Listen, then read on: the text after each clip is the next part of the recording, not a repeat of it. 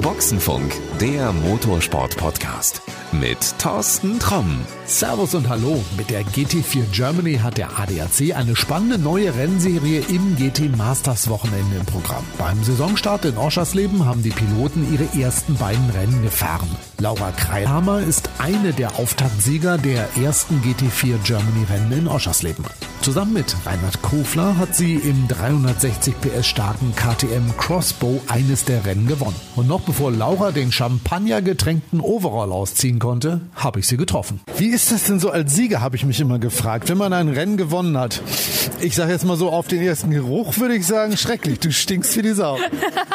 ja, das hoffe ich nach dem Rennen.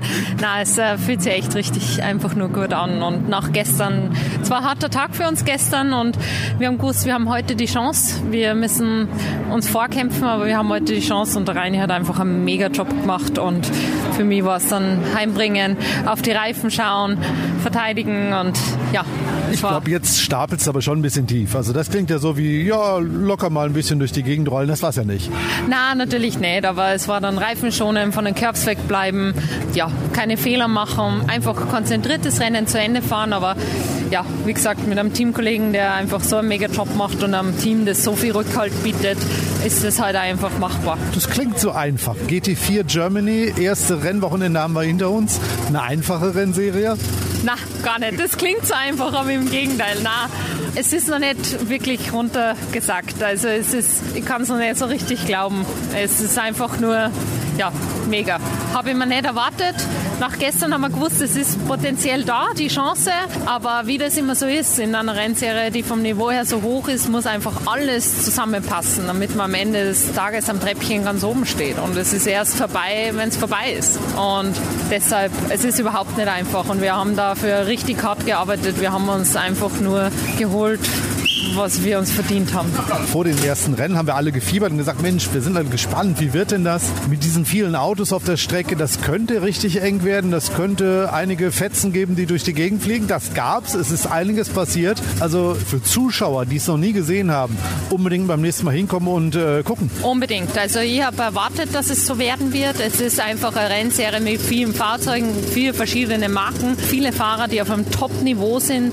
Äh, Im Grunde kann da am Ende des Tages fast jeder ganz oben stehen, wenn alles zusammenpasst und man muss einfach richtig dafür kämpfen. Aber für Zuschauer bietet das natürlich mega viel. Also beim nächsten Mal kommen, Daumen drücken. Bitte mir die Daumen drücken. Super, wenn du das so sagst, dann werden wir unseren Hörern sagen, beim nächsten Mal dabei sein. Link zu deiner Website packe ich in die Shownotes, dann können sie reingucken, können dir vorher schon mal die Daumen drücken und vor Ort, glaube ich, hast du dann auch vielleicht nach dem zweiten Sieg genug Zeit, um Autogramme zu schreiben. Äh, selbstverständlich, jederzeit gerne. Einfach vorbeikommen. Dankeschön.